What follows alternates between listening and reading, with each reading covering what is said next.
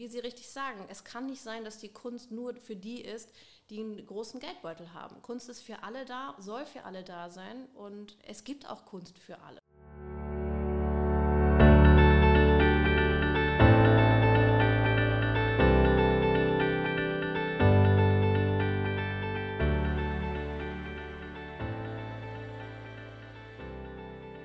Herzlich willkommen zum Interview-Podcast Unternehmen im Gespräch. Mein Name ist Heike Drechsel und ich bin heute zu Gast bei Isabel Apiarius Hanstein, Co-CEO des Kunsthaus Lempertz am Neumarkt. Hallo. Herzlich Hallo. willkommen. Hallo, ich freue mich. Ich freue mich auch. Vor allen Dingen, weil ich habe ja recherchiert, dass das Kunsthaus Lempertz wirklich richtig schon alt ist, 1845 schon gegründet oder zumindest da fängt die Historie an. Dann sind Sie gemeinsam jetzt mit Ihrem Vater, ist es das derzeit weltweit älteste Auktionshaus in Familienbesitz. Wow. Und seit über 100 Jahren ähm, haben Sie hier Ihren Stammsitz in der Kölner Innenstadt. Wir sind jetzt hier auch hier am Neumarkt. Die anderen Standorte sind ja Berlin, München, Brüssel und Mailand. Was ich ganz toll finde jetzt, gerade wenn man zu Ihnen hier reinkommt, ist, dass ja vor dem Eingang hier diese, ja, ich weiß nicht, vier Meter hohe Bronzeskulptur ist von, von dem Balzac, die also Rodin gemacht hat im Ursprung. Man braucht also nicht, nicht bis Paris fahren, um sie zu sehen. Das finde ich echt super. Das ist ein tolles Kunstwerk hier im öffentlichen Raum. Aber ich habe gelesen, dass das gar nicht auf Dauer ist. Stimmt das? Naja, also es ist natürlich mit der Kunst im öffentlichen Raum, das kann man ja nicht selber entscheiden, dass man das jetzt einfach dahinstellt, sondern das ist natürlich eine Absprache mit der Stadt und auch da gibt es unterschiedliche Ausschüsse, die das genehmigen ähm, und eben auch in die Wege leiten. Und das war eine etwas schwierige Geburt, hat dann aber schlussendlich äh, zu unserem Glück auch funktioniert. Und wir sind da sehr glücklich drüber. Und, ähm, Sie haben das ja auch komplett finanziert. Ne? Richtig, genau. Und ähm, ja, also im Moment ist es so, dass es jetzt für zwei Jahre geplant ist. Wir würden es gerne länger haben. Für die Stadt Köln war das jetzt der erste Schritt, einfach für zwei Jahre das zu genehmigen. Danach wird man weitersehen. Also wer es noch nicht gesehen hat, sollte unbedingt hier jetzt mal zum Neumarkt kommen. Wie kann man sich denn jetzt eigentlich so ein Auktionshaus vorstellen? Also ich glaube, viele Menschen haben bestimmt schon mal jetzt was von dieser Auktion bei Sotheby's gehört mit dem Bensky-Bild hier, was da zerschreddert worden ist, nach, nach, nachdem da jemand, äh, ich glaube, wie viel, 18, 16 Millionen Pfund dafür zahlen wollte. Aber jetzt mal so aus Ihrer, ja, aus Ihrer Alltagserfahrung aus Ihrem Leben, aus Ihrem Business. Wie kann man sich das eigentlich so vorstellen, so ein Auktionshaus?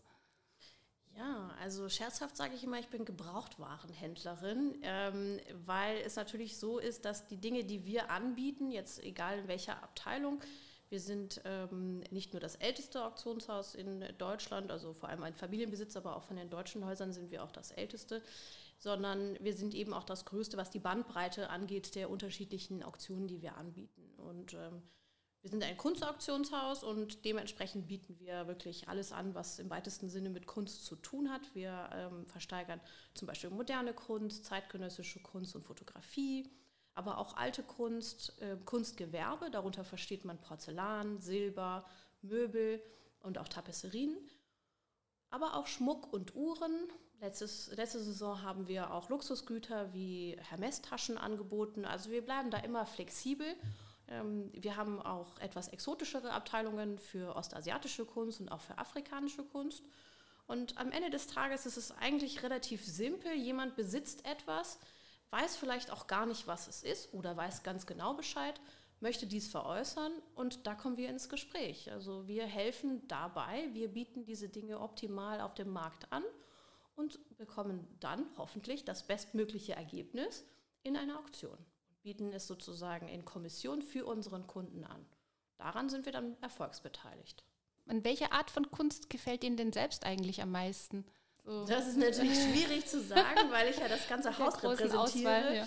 ähm, ich bin aber von Hause aus Expertin für zeitgenössische Kunst und darf auch zugeben, da liegt auch natürlich meine Leidenschaft.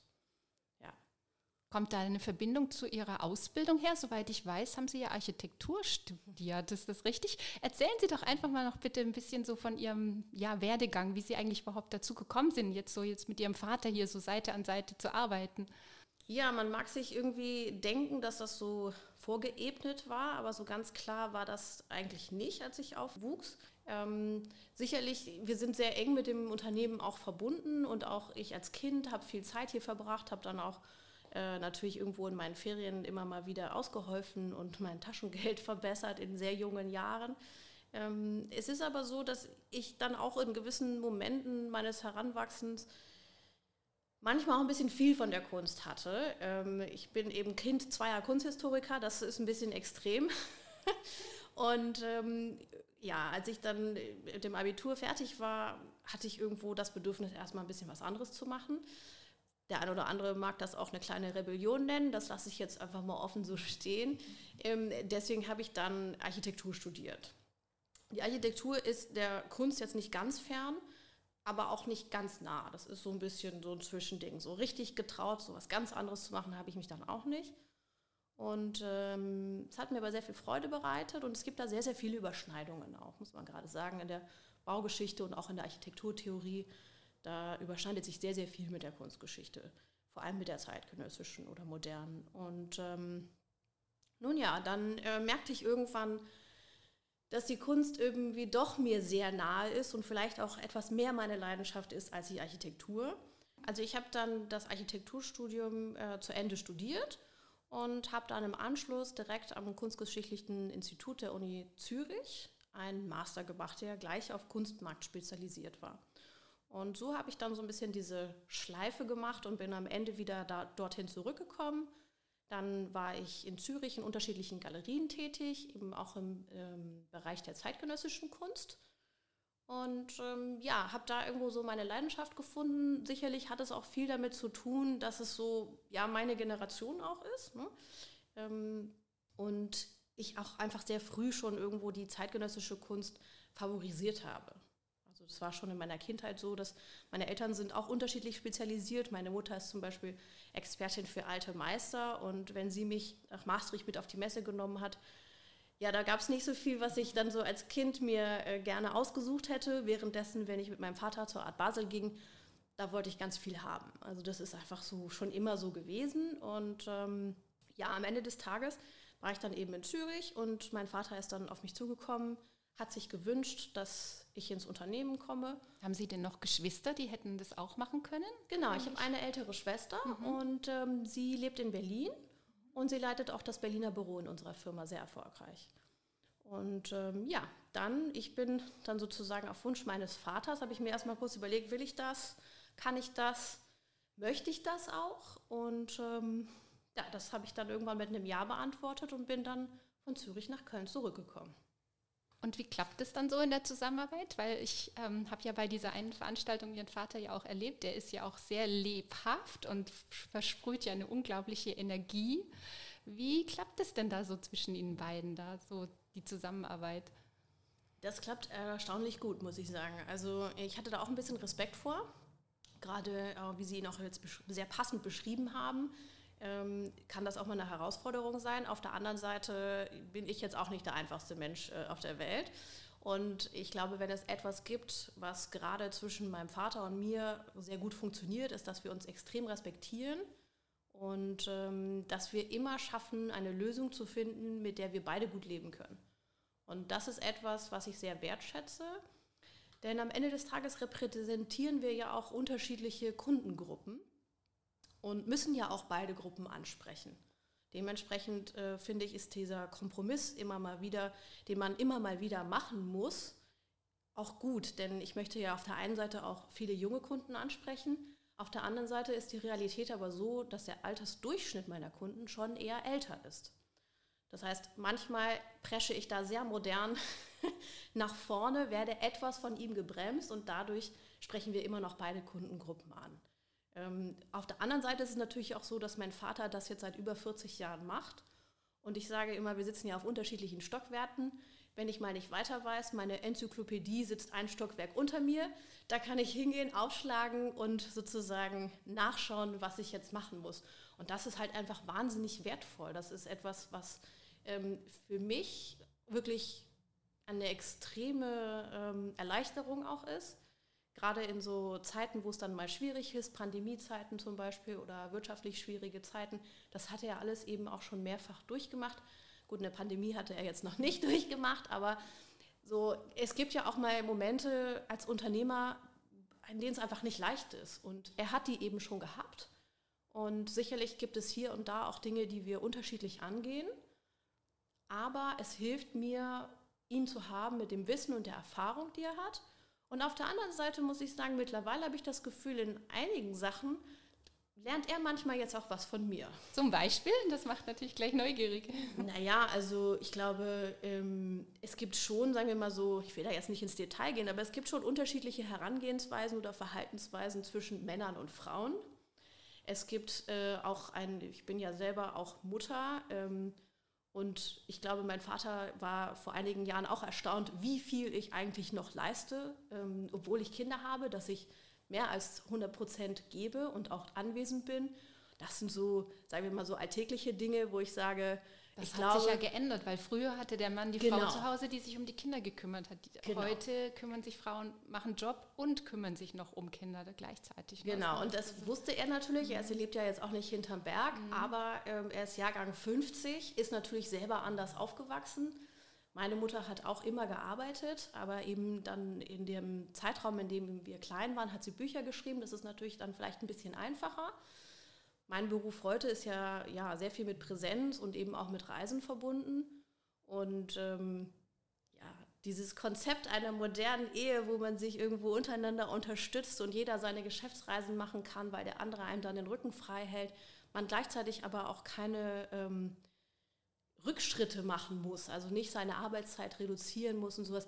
Das sind jetzt, glaube ich, schon so Dinge, das habe ich ihm ganz gut bewiesen. Das hat er vielleicht am Anfang nicht ganz so erwartet. ne? Äh, Auf der anderen Seite muss ich auch gestehen, dass es natürlich für mich ne- auch eine sehr große Erleichterung ist, dass wenn jetzt mal ein Notfall passieren würde, er mir auch immer den Rücken hält. Und ähm, auch da ist so dieses Teamwork. Also ich arbeite super gerne im Team und ich bin auch so ein Teammensch und da funktioniert es ganz gut. Er ist da vielleicht, wie Sie eben beschrieben haben, auch so ein bisschen so eine sehr präsente Persönlichkeit. Ähm, aber ich arbeite eben auch gerne im Team und das funktioniert dann trotzdem, auch wenn es zwei, sagen wir mal, sehr starke Charakter sind. Wirklich toll. Als Sie das Thema mit den Kundengruppen angesprochen haben, da kam, ist das ein guter, eine gute Überleitung zu einer Frage, die ich mir auch vorher noch gestellt habe, so was Ihre Kundengruppen sind oder wer das auch sind. Sind das hauptsächlich Männer? Weil es sind ja oft Menschen, glaube ich, die doch einen gewissen Geldbeutel mitbringen müssen, um Kunst kaufen zu können. Oder liege ich da jetzt falsch? Also ich kann jetzt nicht sagen, dass ich mehr männliche Kunden äh, habe als weibliche. Das nicht. Ich könnte vielleicht sagen, dass es immer noch ein bisschen so ist, dass ich eher ein bisschen ältere Kunden habe. Aber auch da ist es so, dass man dann wieder vielleicht die Dinge eher von älteren Kunden bekommt und dann an jüngere verkauft. Also es hält sich dann schon auch die Waage. Ähm, mit dem Geldbeutel ist es so. Natürlich macht jeder von uns Werbung mit den besten Ergebnissen. Das muss ich niemandem erklären. Das macht jedes Unternehmen so. Ja, Ähm, man hört öfters mal von den, sag ich mal, am meist ne, am höchst dotierten Bildern, die jetzt höchsten Preis erzielt haben. Das sind dann Millionenbeträge. Ich glaube, da war jetzt auch gerade wieder irgendein Bild mit über 20 Millionen oder so, was versteigert worden ist. Und das ist natürlich, das suggeriert, das, das bleibt natürlich in den Leuten haften im Kopf. Ja, Ähm, das versuche ich auch immer wieder zu erklären und auch da so ein bisschen diese Hemmschwelle abzubauen. Also selbst bei den ganz großen Häusern in London und New York, wenn wir über Christie's und Sotheby's sprechen, natürlich, wir alle machen diese Werbung mit den Top-Ergebnissen, aber das Durchschnittsobjekt ist wirklich relativ niedrig. Ähm, auch wir geben uns Mühe, dass wir sozusagen auch Auktionen haben mit Objekten, die nicht so teuer sind, teilweise im Bereich von nur ein paar hundert Euro. Denn, wie Sie richtig sagen, es kann nicht sein, dass die Kunst nur für die ist, die einen großen Geldbeutel haben. Kunst ist für alle da, soll für alle da sein und es gibt auch Kunst für alle. Ähm, Es ist ja auch so, dass man auch beim Kunstsammeln irgendwo mal einsteigt. Ja, also selten kommt jemand auf die Idee, Mensch, jetzt möchte ich mir Kunst kaufen, jetzt gebe ich gleich mal 200.000 Euro aus. Das wäre ja vermessen zu denken, dass die Welt so funktionieren würde. Natürlich tastet man sich vorsichtig ran. Der eine hat es vielleicht von zu Hause schon mitbekommen, er hat es bei seinen Eltern oder Großeltern erlebt. Dem anderen ist es völlig neu, er interessiert sich einfach dafür. Ähm, also bei uns ist es nicht so, dass jedes Objekt irgendwie gleich Millionen kostet. Und es ist auch so, dass die unterschiedlichen Abteilungen, also sie haben per se auch Objekte, die weniger teuer sind als andere. Was mir übrigens auch noch eingefallen ist gerade, weil wir eben darüber sprachen, ähm, was vielleicht auch mein Vater von, von mir lernt oder gelernt hat, ist, wir haben einen sehr unterschiedlichen Führungsstil, wie ich finde. Mhm. Sie müssten natürlich meine Mitarbeiter fragen, ob ich da recht habe, aber es wie gibt. Wie viel sind das denn, wenn ich nochmal. Ähm, ich habe um die, also wir sind, na, äh, bei Lempertz haben wir um die 70 Kollegen. Mhm. Und ähm, es, irgendwo ist es doch so, ich weiß nicht, ob es wirklich was mit dem Geschlecht zu tun hat, aber ich führe das doch ein bisschen auch darauf zurück. Ähm, und vielleicht auch das Alter. Ich meine, zwischen meinem Vater und mir liegen auch immerhin äh, ja, 38 Jahre. Und ähm, dann musste ich ja auch erstmal erwachsen werden. Also ist das nochmal ein bisschen mehr. Aber wir, wir gehen unterschiedlich mit den Mitarbeitern um. Wir haben da eine etwas andere Herangehensweise. Ja, ob das jetzt männlich, weiblich ist, weiß ich nicht. Aber auch da, ne, es ist so, ähm, alte und neue Schule. Und es gibt Dinge, die übernehme ich von ihm, weil ich das vielleicht besser finde, als das manch anderer so ganz modern in so einer Startup-Szene vielleicht heute macht. Und es gibt aber auch Dinge, ähm, wo ich einfach merke, da lege ich mehr Wert drauf und das schätzen auch die Kollegen sehr. Das war mir jetzt noch eingefallen. Ja, super. Haben Sie auch ein konkretes Beispiel dazu, um das ein bisschen plastischer zu machen? Eine Weihnachtsfeier gab es erst mit mir ähm, oder auch so kleine Wertschätzungen zwischendurch, ob das jetzt Feiertage sind oder, ähm, oder eben einfach so als Überraschung äh, oder Ausflüge.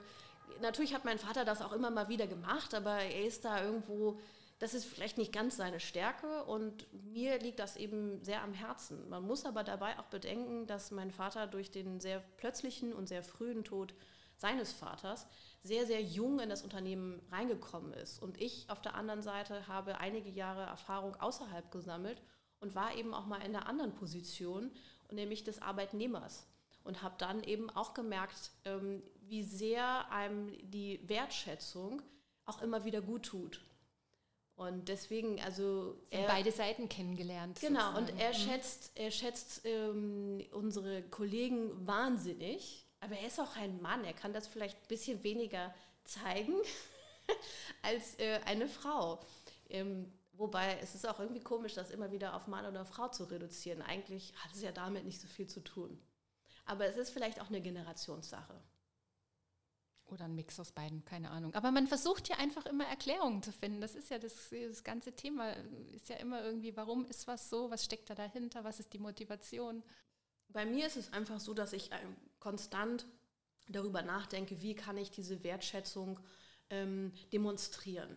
Wie kann ich den, äh, den Kollegen ähm, auch zeigen, wie sehr ich teilweise ja auch abhängig bin von ihrem, also nicht abhängig, aber ähm, ihr Wissen schätze, weil ich bin ja häufig auch jünger als meine Kollegen. Und ähm, viele haben jahrzehntelange äh, Erfahrung, die ich ja noch sammeln muss. Und das ist für mich eine Bereicherung, mit ihnen zusammenzuarbeiten. Und da ist es mir einfach ein Anliegen, das auch immer wieder irgendwo ja, zu thematisieren oder ähm, ja, kundzutun, dass ich darüber dankbar bin. Und da ticken wir ein bisschen anders einfach. Ja. Sehr spannend. Gerade weil Sie das Thema Wissen ansprechen. Ich habe mir auch überlegt, so, wenn Sie so viele unterschiedliche Kunstrichtungen anbieten, da müssen ja wirklich so viele verschiedene ja, bewanderte Menschen bei Ihnen arbeiten, die sich in diesen ganzen Kunstrichtungen auskennen. Das ist ja Wahnsinn, das ist ja unglaublich. Ja, also ich sage mal, wir sind ein Haus der Paradiesvögel. Ja. sind das dann alles Kunsthistoriker, die bei Ihnen arbeiten oder kommen da auch Leute aus ganz unterschiedlichen Bereichen dann dazu? Ach, das ist schon unterschiedlich. Ich würde wahrscheinlich ähm, sagen, beziehungsweise doch, wir sind im Zweifel, die meisten sind Kunsthistoriker. Ähm, aber man darf ja nicht vergessen, also man braucht ja nicht nur den Experten, sondern man braucht auch, ähm, man braucht auch Leute, die wissen, wie man mit Kunst umgeht. Also es braucht natürlich eine Technikabteilung. Man kann Kunst ja nicht einfach so mal eben irgendwie einpacken. Man muss schon wissen, wie kann ich das Objekt anfassen, wie kann ich es bewegen, wie kann ich es so verpacken, dass es äh, schadensfrei beim Kunden ankommt. Ähm, es gibt ja natürlich noch eine ganze Maschinerie an äh, Buchhaltung. Also es gehört ja so viel mehr dazu als die reine, das reine Expertenwissen. Ja? Ähm, aber das ist zum Beispiel sicherlich sehr gefragt, wenn es um auch ein spannendes Thema geht, was ähm, mir ähm, auch auf noch dem Herzen liegt, dieses Thema mit den Fälschungen. Ich habe gelesen ähm, auf so einer Kunstblog-Seite, dass es tatsächlich, ich glaube, 40 bis 60 Prozent aller Kunstwerke wären Fälschungen. Ich konnte es kaum glauben. Das erscheint mir jetzt ehrlicherweise auch sehr viel. Also ich habe ähm, sogar gelesen, auf dieser Seite stand dann auch, dass selbst die Queen, die jetzt gestorben ist, hier die Queen of England, dass die wohl sieben Rembrandts hatte, von denen sich jetzt nur drei als Original herausgestellt haben. Ja, da würde ich mal meine Experten fragen, was die dazu sagen. also das habe ich jetzt ähm, so einen Blog gelesen. Ähm, ja, also so diese statistischen Zahlen weiß ich nicht, würde ich mit Vorsicht genießen. Ähm, was auf jeden Fall richtig ist, ist, dass Fälschungen existieren. Davon kann sich äh, niemand freimachen. Kein Sammler, kein Auktionshaus, die Galerien, die mit schon verstorbenen Künstlern äh, arbeiten zum Beispiel, haben auch das Problem, dass man immer wieder das prüfen muss. Es gibt aber heutzutage schon auch ähm, viele Ansätze, das prüfen zu können. Also es gibt ja auf der einen Seite häufig dann auch die Nachlässe oder einzelne Experten, die sich auf die Künstler spezialisiert haben. Und auf der anderen Seite gibt es eben wahnsinnig viele technologische Untersuchungen, die man auch machen kann. Heutzutage gibt es auch schon Geräte, bei denen man ähm, das Bild nicht mehr anbohren muss. Früher musste man winzig kleine Bohrungen machen, um kleine Proben zu entnehmen. Das ist heute schon gar nicht mehr, nicht immer sozusagen notwendig. Klar, bei Papier zum Beispiel ist es dann immer noch ein bisschen schwierig, aber da hat sich sehr, sehr viel getan. Wir kooperieren auch mit der Technischen Hochschule hier in Köln ähm, und unterstützen das auch sehr. Das ist etwas, das im Kunstmarkt existiert. Niemand kann sich davon freimachen, aber 40 bis 50 Prozent, das klingt schon wirklich sehr, sehr viel. Das halte ich auch für nicht ganz realistisch. Bei uns ist es so, dass logischerweise kommen wir, es kommen ja tausende Objekte im Jahr bei uns ins Haus. Da sind mal Fälschungen dabei. Ähm, aber das ist in einem kleineren Prozentsatz. Da liegen wir nicht bei 40 bis 50 Prozent. Also bei diesen Blogs muss man dann auch immer das so ein bisschen vielleicht recherchieren, woher diese Information dann kommt. Und was machen Sie dann, wenn Sie so eine Fälschung entdeckt haben? Ja, das dürfen wir natürlich nicht anbieten. Und ähm, dann kommt es darauf an, also in welchem Bereich das ist, ob man das Objekt sozusagen einfach dem Einlieferer zurückgibt. Es kommt auch. Äh, Der weiß ja im Zweifel auch gar nicht oder wusste gar nicht, dass es eine Fälschung genau, ist. Genau, ne, das kann eben auch sein. Man meldet das natürlich, wenn es jetzt noch ein lebender Künstler ist oder einer, der Nachlass hat, man meldet das dem äh, Experten, dem zuständigen Experten oder dem Nachlass oder dem Archiv ähm, oder eben dem Künstler, wenn er noch lebt. Und teilweise gibt es dann auch Künstler, die sagen, ich möchte das Objekt im Original sehen. Dann ist das dann ihre Sache, ob sie das ähm, dann wieder zurückgeben. Dann gibt es ja auch ja, die Fragestellung, wusste derjenige, der es eingeliefert hat oder nicht? Da kommt man dann wieder in rechtliche äh, Bereiche rein. Und das ist vielleicht auch nochmal ein ganz gutes Beispiel zu dem, wo wir eben über die äh, unterschiedlichen Expertisen der Kollegen sprachen. Im, also bei uns im Haus gibt es gibt es alles. Wir haben natürlich auch ähm, äh, Anwälte im Haus, weil es gibt immer mal wieder Dinge aus dem rechtlichen Bereich, die irgendwo geklärt werden, gerade so in diesem ähm, Fälschungsbereich. Ja, also wir sind äh, ein Team, was sehr äh, bunt gestreut ist und aus unterschiedlichen Richtungen kommt. Und es gibt auch ganz tolle Experten, die zum Beispiel Quereinsteiger sind. Also ähm, man muss einfach sich in seinem Gebiet wahnsinnig gut auskennen und dann ist es auch egal, ob man ursprünglich Kunsthistoriker ist die zentrale Frage ist doch einfach echt immer auch, was ist Kunst? Also ich gehe auch gerne in Museen, da hatten wir ja auch ein bisschen drüber gesprochen. Ähm, aber ich finde das wirklich schwierig manchmal zu sagen, ja, ist das jetzt Kunst oder kann das weg, wie es so schön heißt. Ja, das ist natürlich äh, ein Punkt, darüber könnten wir endlos diskutieren und reden und ich weiß nicht, ob das dann äh, für die Zuhörer so spannend ist. Ähm, es wäre ja nicht eine Fragestellung, die sich auch schon viele Künstler gestellt haben, wenn diese so einfach zu ähm, beantworten wäre. Man kann es vielleicht auch noch mal an einem, an einem Beispiel festmachen. Also wir haben ja jetzt hier aus Köln einen sehr, den bekanntesten deutschen Künstler überhaupt mit Gerhard Richter, der hier wohnt. Ähm, nicht hier ursprünglich herkommt, aber jetzt ja hier wohnt.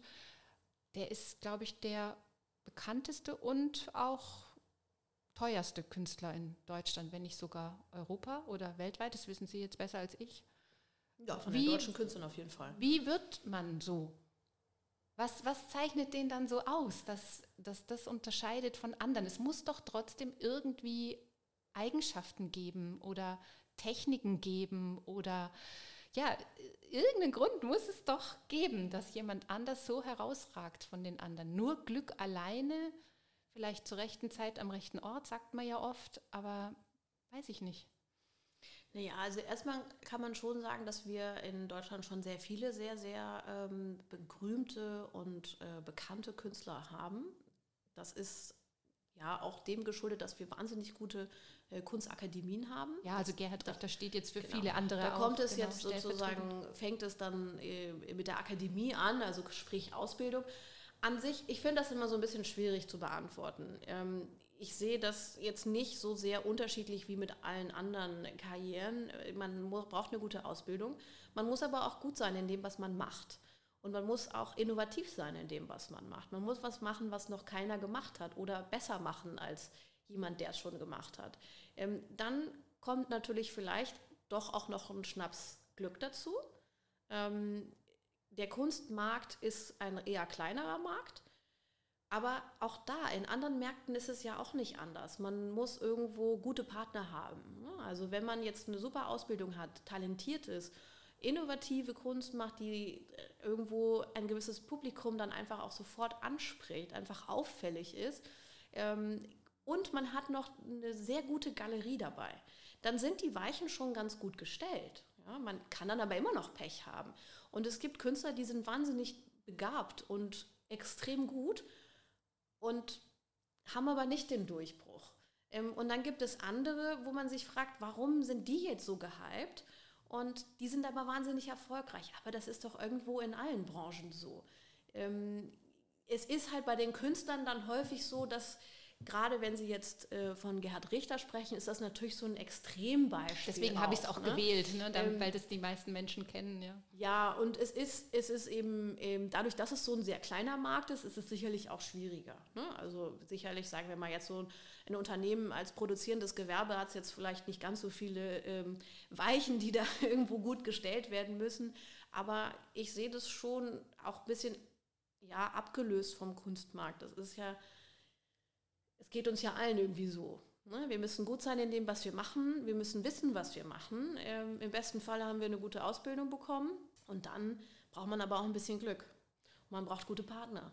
Ähm, und in der Kunst ist es ja auch so, es gibt auch Moden. Ja, es gibt äh, Zeiten, ja, es gibt Zeiten, da sind gewisse Sachen mehr gefragt bei den Sammlern als andere. Und auch da, wenn man dann sozusagen just in der Zeit, der Künstler ist ja nur gut, wenn er sich selber treu bleibt, denn es gibt nichts Schlimmeres als die, die sozusagen mit den Trends gehen. Aber auch da muss man ja Glück haben, dass das, was der Künstler von sich aus macht, gerade auch den Zahn der Zeit trifft. Und es gibt schon so ein paar Komponenten, wie ich sie jetzt aufgezählt habe, aber ja, so voraussehen kann man das nicht. Man kann natürlich irgendwann, wenn man dann merkt, da ist jemand, der bekommt viel Aufmerksamkeit. Ne? Also es geht dann, wenn man jetzt sozusagen das Beispiel von eben nochmal aufgreift, man hat sozusagen schon eine gute Galerie als Partner, viele Museen oder Kunstvereine werden aufmerksam. Da sieht man das dann schon so ein bisschen. Da kann man sich schon mal überlegen, ach, von der Künstlerin oder von dem Künstler werden wir wahrscheinlich noch länger was hören. Aber es ist ein langer Prozess auch häufig. Ja, sehr spannend. Also ich finde, da haben Sie ja schon total viele interessante Punkte dazu genannt. Auf jeden Fall Netzwerk, denke ich, ist auch wichtig, sich genau. ein Netzwerk aufbauen, sich sichtbar machen. Ich meine, das ist ja ein Thema für uns alle wichtig. Und da sind natürlich die sozialen Medien auch gefragt, also Instagram, Pinterest oder was weiß ich, ich weiß gar nicht, wo überall Künstler jetzt aktiv sind. Ich denke hauptsächlich Instagram, nehme ich an. Ja, auf oder? jeden Fall. Aber ja also ich würde schon immer noch sagen, dass, dass die Arbeit der Galerien ist schon essentiell, vor allem am Anfang einer Karriere. Also in, in dem Bereich, in dem ich tätig bin, die Auktionshäuser, das nennt man den sogenannten Sekundärmarkt im Kunstmarkt und die Galerien sind der sogenannte Primärmarkt. Und äh, eigentlich ist eine Galerie so ein bisschen wie eine Agentur eines Künstlers. Also die müssen eben auch schauen, dass sie die Künstler platziert bekommen, dass Sammler auf die Künstler aufmerksam werden, dass ähm, sie die Arbeiten in gute Hände geben, dass äh, Kunstvereine, Kuratoren, auch Museen aufmerksam werden, dass Ausstellungen gemacht werden. Und das ist sozusagen für den Karriereaufbau wirklich essentiell. Und natürlich haben heutzutage äh, die meisten Künstler einen Instagram-Account, aber nur mit Instagram wird kein Künstler mehr bekannt. Also dafür gibt es auch einfach zu viele. Und für die Kunstsammler ist es eben doch auch so, dass häufig gewisse Galerien oder Galerienamen so eine Art Gütesiegel auch ist. Ah, das heißt, den Galerien kommt wirklich eine ganz zentrale Rolle zu. Ja. Das war mir jetzt gar nicht so bewusst. Und was, was für eine Rolle spielen Messen? Also wir haben ja jetzt gerade hier die Art Cologne und so. Ja, Messen sind im Prinzip äh, Plattformen zur Verbreitung. Ne? Also klar, es gibt die Art Cologne, das ist jetzt dann äh, für die Kölner Galerien oder sagen wir mal die Galerien im Rheinland. Denn ähm, man muss ja ehrlicherweise zugeben, ob das jetzt Düsseldorf oder Köln ist, spielt irgendwie gar keine so große Rolle. Die äh, Region, gerade was Kunst angeht, es ist einfach das Rheinland. Wir haben eine unglaubliche Dichte, nicht nur an Museen und an international tätigen Galerien, sondern eben auch an Sammlern im Rheinland. Das ist bis heute so. Das ist die Region mit der höchsten Dichte. Ähm, und die für so eine Art Cologne zum Beispiel ist dann für die hiesigen Galerien ähm, ja ein Heimspiel. Mhm. Aber die meisten gehen ja auch auf andere Messen. Ne? Und dann hat man ein ganz anderes Publikum. Und wenn man jetzt zum Beispiel dann im Bereich der zeitgenössischen Kunst denkt, in der ähm, ich ja meine Spezialisierung habe, da ist dann so die wichtigste Messe heutzutage ist die Art Basel, die in Basel stattfindet. Und klar, wenn dann jetzt eine Galerie aus Köln dorthin geht, da sind eben auch Kunden, die die vielleicht noch nicht kennen. Ja, weil da auch andere Besucher kommen. Dann gibt es ja aber auch Messen ähm, übersee, zum Beispiel in Asien, in den USA, ähm, ja, Lateinamerika auch. Das sind jetzt nicht so die ganz, ganz starken, aber klar, natürlich, man hat dann einfach eine, eine andere Lokalität, auch andere Sammler. Vielleicht kennt man ja auch den einen oder anderen Sammler auch schon, denn so klein, also so groß ist diese Kunstwelt eigentlich nicht. Aber nicht immer ist man dann gleich mit denen schon im Gespräch oder hat denen schon Dinge gezeigt. Und durch diese Messen hat man immer wieder die Möglichkeit, sozusagen die Arbeiten der Künstler in der Welt auch zu zeigen. Mhm. Ja, wieder was gelernt. Das ist echt spannend. Haben Sie denn eigentlich selber ein, ein Lieblingsmuseum, so, wo Sie selber so gerne hingehen? Jetzt mal abgesehen natürlich von Köln, das natürlich an erster Stelle sein wird. Ähm, es gibt wahnsinnig viele schöne Museen. Ähm, jetzt haben Sie mir gerade meinen Liebling irgendwie genommen, denn das weiß ich. Ähm, Wir sind ja beide Freunde des Museum Ludwig und dem ja, Wallraf-Museum. Genau. Ähm, und Sie sind ja jetzt auch im Vorstand, ne? Richtig, richtig? ja. Mhm. Da freue ich mich auch, dass ich mich da für die jungen Initiativen engagieren darf. Ähm, es gibt aber tatsächlich einen Ort in Köln, der mich wahnsinnig fasziniert und wo ich auch ab und zu wenn ich so den Kopf freikriegen muss oder möchte, den, den Kopf freikriegen äh, möchte, gerne hingehe. Und äh, das ist das Columba-Museum. Ah. Und okay. das hat irgendwo für das mich. Das hat natürlich eine tolle Architektur. Ja, es hat eine wahnsinnig tolle Architektur. Das, ähm, also ohne Frage, es ist absolut der schönste Bau, den Köln überhaupt hat. Ähm, es strahlt auch so eine gewisse Ruhe irgendwo aus und ähm, ja, auch die Mischung mit Maria in den Trümmern und dann aber auch der tollen Kunstsammlung und so ein Museum, was so sehr unaufgeregt ist, aber hochqualitativ, das ist für mich so ein bisschen mein Ruhepol in Köln. Und ähm, deswegen würde ich wahrscheinlich sagen, dass ich auch am meisten im Columba-Museum bin. Ne? Ähm, obwohl ich natürlich die wechselnden Ausstellungen äh, in den Städten, ich reise ja sehr viel beruflich auch, also ich bin sehr, sehr viel in allen möglichen ähm, europäischen Großstädten zum Beispiel. Da gehe ich auch immer ins Museum und ich, ich kann jetzt nicht so sagen, dass ich eins habe, was so absolut mein Favorit ist. Aber wenn ich sagen könnte, dass es eins gibt, wo ich am meisten hingehe, dann ist es tatsächlich das Columba. Aber ich glaube vielleicht auch so ein bisschen ja, die Architektur ist einfach sehr, es ist ein sehr, sehr besonderer Ort. Es ist so ein, irgendwie so ein Wohlfühlmuseum. Für mich zumindest. Ja, ich, also ich kann es von der Architektur her total nachvollziehen. Man würde das gar nicht so erwarten, weil man denkt ja jetzt, ja, so religiöse Kunst und so, ne? Ja, aber, aber es ist ja nicht mal so. Es ist ja, es ist ja gar nicht so, als gäbe es dort nur religiöse Kunst. Da tut man, tut man dem Kolumba auch irgendwo Unrecht. Aber es hat eben auch diesen, diesen sehr atmosphärischen Lesesaal zum Beispiel und diesen wahnsinnig schönen Innenhof. ähm, der im Sommer wirklich eine totale kleine Oase ist und es ist nicht so überlaufen. Man, also ich weiß auch nicht, irgendwie hat es eine gewisse äh, Magie auf mich. Ähm, und dabei muss ich sagen, also ich bin jetzt nicht unreligiös, aber auch nicht so religiös. Ja, schön. Haben Sie denn so irgendwie eine Auktion, an die Sie sich ja besonders erinnern, weil die irgendwie mal anders war als andere oder weil irgendwas vorgefallen ist, was anders war, irgendwie mal was ganz Ach, es gibt irgendwie in jeder Auktion so kleine Momente, die anders sind als in anderen Auktionen. Es ist ja, also ich meine, klar, wir sind ein sehr altes Haus mit einer sehr, sehr langen Tradition. Natürlich gibt es immer wieder Objekte, die auch wieder zu uns kommen. Teilweise auch, ähm, also ich habe jetzt gerade im Dezember Objekte selber versteigert, die ähm, der Kunde bei meinem Großvater noch gekauft hat. Also das ist schon etwas sehr, sehr Schönes, was ich an, ja, was einfach durch die ähm, durch das Alter unseres Unternehmens und auch diese wiedergegebene, immer wieder weitergegebene Tradition auch da ähm, mir sehr viel Freude bereitet. Aber es ist, in jeder Auktion gibt es irgendwie was Besonderes. Es gibt ähm, eine, die ich glaube ich nie vergessen werde, weil das war das Pandemiejahr, das erste. Ähm, das war natürlich ein Jahr mit vielen schwierigen Entscheidungen. Das war noch vor den Impfungen. Ähm, es gab noch die Zeiten, wo wirklich alles geschlossen war, wo also auch April, Mai. Wir sind ja hier auch total in, in der Innenstadtlage, also wo wirklich die Geschäfte geschlossen waren, die Restaurants geschlossen waren und ähm, es einfach, ja, ein, es war ein schwieriges Jahr. Es war umsatztechnisch ein tolles Jahr. Wir hatten 30 Prozent mehr Umsatz.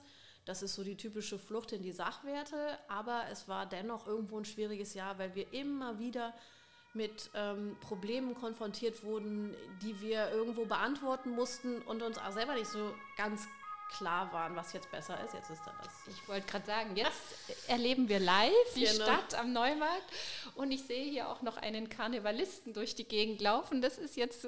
genau, auch das hat man am Neumarkt. genau, ähm, von den roten Funken passend zu dem Jahr. Und da war es eben so, dass wir die, eine sehr hochbedeutende Sammlung alter Meister anbieten durften.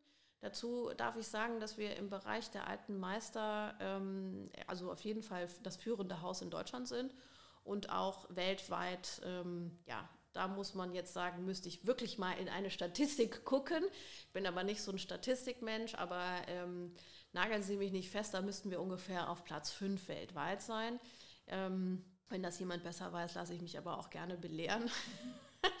und wir haben äh, eben in dem Jahr die Sammlung Bischof anbieten dürfen. Und das war ein Riesenhighlight. Nicht nur, weil es eine ganz besondere äh, Sammlung ist, mit hochkarätigen ähm, Objekten der alten Meister, äh, hochkarätigen Gemälden der alten Meister, sondern eben es so dieses sehr spezielle Jahr war. Und da gab es ein Bild, ein, ähm, ein Bild von George de la Tour. Und das haben wir für 4,3 Millionen verkaufen können. Und das ist dann nach Abu Dhabi, ins Louvre nach Abu Dhabi geflogen. Und das war für mich schon eine ganz besondere Auktion. Ne? Es war natürlich auch ein, ein, ja, ein sehr für meinen Vater und mich irgendwo so ein sehr angespannter Abend natürlich, ähm, weil man auch nicht wusste, wie Natürlich weiß man vor der Auktion, weiß man schon so ein bisschen Bescheid, aber auch nicht wirklich alles, denn man hat ja auch in der Vorbesichtigung das Interesse gesehen. Ähm, man kriegt ja auch Anfragen. Ne? Es gibt ja dann auch Anfragen aus, ähm, von weiter her, die dann sogenannte Condition Reports anfragen. Also man merkt schon, ähm, welche Objekte ein besonderes Interesse ähm, bekommen. Aber so richtig wissen, wo die Reise hingeht, tut man dann auch nicht. Und ich saß mit meinem Vater auf dem Pult und das war schon für uns was sehr Besonderes. Das ist auch ähm, das teuerste Altmeistergemälde, was damals, also bis heute, glaube ich, in Deutschland das teuerste Altmeistergemälde, was jemals versteigert wurde. Ähm, und zu dem Zeitpunkt der Auktion war es auch das teuerste Gemälde von George de la Tour. Und ähm, ich weiß noch, wie, wir das, wie das Los irgendwie aufgerufen wurde. Ich habe das Protokoll geschrieben und ich war auch ganz, also ich habe natürlich versucht, dass man mir das gar nicht ansieht, aber innen drin da flatterte irgendwie alles und ähm, das knistert dann auch einfach so richtig. Und wenn man dann den Hammer schlagen hört, das hat mein Vater hat versteigert, ich sitze da, saß dann direkt neben ihm, dann ist uns irgendwie, also so ein Lächeln konnten wir uns dann auch nicht äh, verkneifen. Und das war schon ein sehr, sehr besonderer Moment und das war auch schön, dass ich das so sehr eng mit meinem Vater erlebt habe und wir waren auch im Vorhinein mit dem ganzen Ablauf, also die ganze Akquise und die Abläufe. Ich bin ja keine Expertin für alte Meister, das heißt, da bin, war ich jetzt nicht involviert bei der ähm, Katalogbearbeitung, aber ich war halt sehr, sehr involviert mit den ganzen Vereinbarungen zwischen den Einliefern und uns und ja, das war dann einfach ein toller Erfolg und gerade so am Ende dieses Jahres, wo es einfach ja, ein Jahr voller Fragezeichen auch war, war das einfach ein ganz toller Moment. Toll. Haben Sie das schon mal besichtigen können, dass es da hängt? Also ich muss zu meiner Schande gestehen, dass ich das noch nicht geschafft habe. Aber es steht auf meiner Liste. Ich werde es noch machen. Da müssen ja mittlerweile wirklich schon viele tolle Werke hängen. Ne? Ja, auf jeden Fall. Ja. Sehr spannend. Ja, wo geht denn die Reise so hin? Was glauben Sie? Sie hatten vorhin mal gesagt Trends. Das wollte ich noch ganz gerne noch mal wissen. Was ist denn momentan so ein Trend und wo geht der Trend hin? Naja, wo der Trend hingeht, ich bin ja jetzt auch nicht die Glaskugel.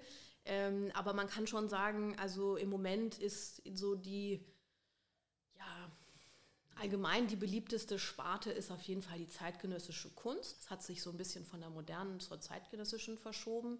Ähm, auf der anderen Seite sind wir ja ein Haus, was sehr, sehr breit aufgestellt ist und dann kann ich schon auch sagen, dass so dieser Bereich der Luxusgüter, also Schmuck und Uhren, Jetzt die Messtaschen, was Sie diese Taschen, die wir auch letzte Saison angeboten haben, eben, die bekommen schon auch eine sehr hohe Aufmerksamkeit. Also man merkt so ein bisschen, dass es da auch so in diesen, ja, in dieses Luxussegment so ein bisschen reinrutscht. Ne? Ähm, ja, ansonsten Trends, ich meine, es gibt in jeder, in jeder Abteilung gibt es so Dinge, die einfach sich immer sehr, sehr gut verkaufen und ähm, es gibt Bereiche, in denen wir sehr stark sind. Also wir sind führend im Bereich Kunstgewerbe zum Beispiel und auch im Bereich äh, Alte Meister. Wir sind eines der führenden Häuser im Bereich moderne und zeitgenössische Kunst. Jetzt ist natürlich immer so ein bisschen die Frage, über was redet man? Redet man über Trends in der afrikanischen Kunst oder äh, im Kunstgewerbe? Also wir waren jetzt zum Beispiel letzte Saison unheimlich erfolgreich mit dem Porzellan im Kunstgewerbe. Auch etwas, was man vielleicht ja, was sich so jemand, der damit noch nicht so viel zu tun hat, auch nicht so ganz vielleicht im ersten Moment vorstellt oder drängt, dass gerade das jetzt irgendwo so eine Aufmerksamkeit bekommt. Wir als Frauen vielleicht können uns eher schon denken, dass er, der Schmuck ziemlich beliebt ist. Und jetzt haben wir eben seit einem Jahr auch die Uhren, damit decken wir dann auch die Herren ab. Und ähm, aber klar, es, es gibt dann auch einzelne Künstler, die dann gehypt werden. Und, ähm, aber ich würde schon mal so sagen, wenn wir wirklich über, ähm, über bildnerische Kunst sprechen, ist auf jeden Fall das Gefragteste die zeitgenössische Kunst. Das waren jetzt total spannende Einblicke, finde ich, in den Kunstmarkt. Also ich habe jetzt echt einiges schon wieder gelernt und mitgenommen. Und meine Lieblingsschlussfrage ähm, die ist, da bin ich jetzt auch wirklich ganz gespannt, was Sie darauf antworten werden, weil Sie ja doch in diesen Dimensionen mit der Kunst arbeiten, ist, ich habe ähm, mich immer mal gefragt, was würden Sie denn machen, wenn Sie jetzt 5 Millionen Euro im Lotto gewinnen? Da würde ich jetzt bei Ihnen erwarten, Sie würden sich ein Kunstwerk kaufen, aber ich bin jetzt mal gespannt, ob das vielleicht was ganz, ganz anderes ist. Naja, ich würde sagen, ähm, ich würde in einer, das würde erstmal in, einer, in einem Gespräch oder, hm, wie soll ich das sagen? Also wahrscheinlich würde ich, hm, ich muss mal kurz nachdenken. Ähm, ja, 5 Millionen, das ist viel Geld. Also ich glaube, das würde in einer Diskussion zwischen meinem Mann und mir enden denn der ist in einer ganz anderen Branche tätig und wir sind natürlich beide von unserer Branche äh, überzeugt. Ähm, und im Zweifel, wenn nur ich es gewinnen würde, dann würde ich ähm, wahrscheinlich etwas mehr Kunst kaufen, als, äh, als in seinem Gebiet finanziell zu investieren. Ähm, aber wahrscheinlich würde ich es dann auch ein bisschen aufteilen. Das ist süß. Sie sehen, ich bin auch da kompromissbereit. diplomatisch, sehr diplomatisch. Ach, da fällt mir auch noch ein, also das ist aber dann wirklich meine aller, allerletzte Frage. Ich habe mir auch schon so vorgestellt, wenn Sie jetzt zum Beispiel zu Ihren Freunden gehen oder so und äh, die ja wissen, dass Sie so die Kunstexpertin sind, Trauen die sich eigentlich noch, sie einzuladen, wenn die selber so Kunst bei sich zu Hause haben? Oder denken die dann so, oh mein Gott, jetzt kommt sie und sie weiß doch eh alles und jetzt seht die das und vielleicht ist es nicht gut oder so? Oder sagen die sogar eher, ah Mensch, super, dann kannst du mir noch einen Rat geben, einen Tipp geben? Ja, also ich hoffe, dass meine Freunde mich trotzdem einladen. da müsst, das müssten sie eigentlich die fragen. Aber ähm, ich schätze mich sehr glücklich, sehr treue und äh, enge Freunde zu haben. Dementsprechend, äh, glaube ich, sind äh, die allermeisten dann doch äh, glücklich über meinen Rat. Äh, ich werde auch häufiger mal gefragt. Das tue ich dann auch sehr gerne. Ähm, aber wie gesagt, das müssen sie eigentlich die, die Freunde fragen. da reden wir jetzt gleich nochmal offline. Genau. Dann darf ich mich ganz, ganz, ganz herzlich bedanken für dieses total interessante und schöne Gespräch über Kunst und Ihre Familie, Ihr Leben, Ihre Firma. Und ich hoffe, dass es die Firma Lempertz auch noch ganz lange geben wird. Nochmal mindestens weitere fünf Generationen. Ich arbeite dran. Vielen Dank. Vielen Dank und tschüss. Tschüss. Hat euch dieses Gespräch gefallen? Dann empfehlt doch diese Podcast-Folge oder den ganzen Podcast gerne weiter. Wenn ihr keine neuen Folgen verpassen möchtet, dann abonniert den Podcast bei Spotify, Google, Apple Podcast, YouTube oder irgendeinen anderen Podcast-Player eurer Wahl. Und zu guter Letzt freue ich mich natürlich auch sehr über Likes und Sternchen. Vielen lieben Dank und bis bald. PS dieses Gespräch wurde finanziell unterstützt durch meinen Werbepartner, die Firma AM Advanced Media. Nutzt du Videos für dein Marketing?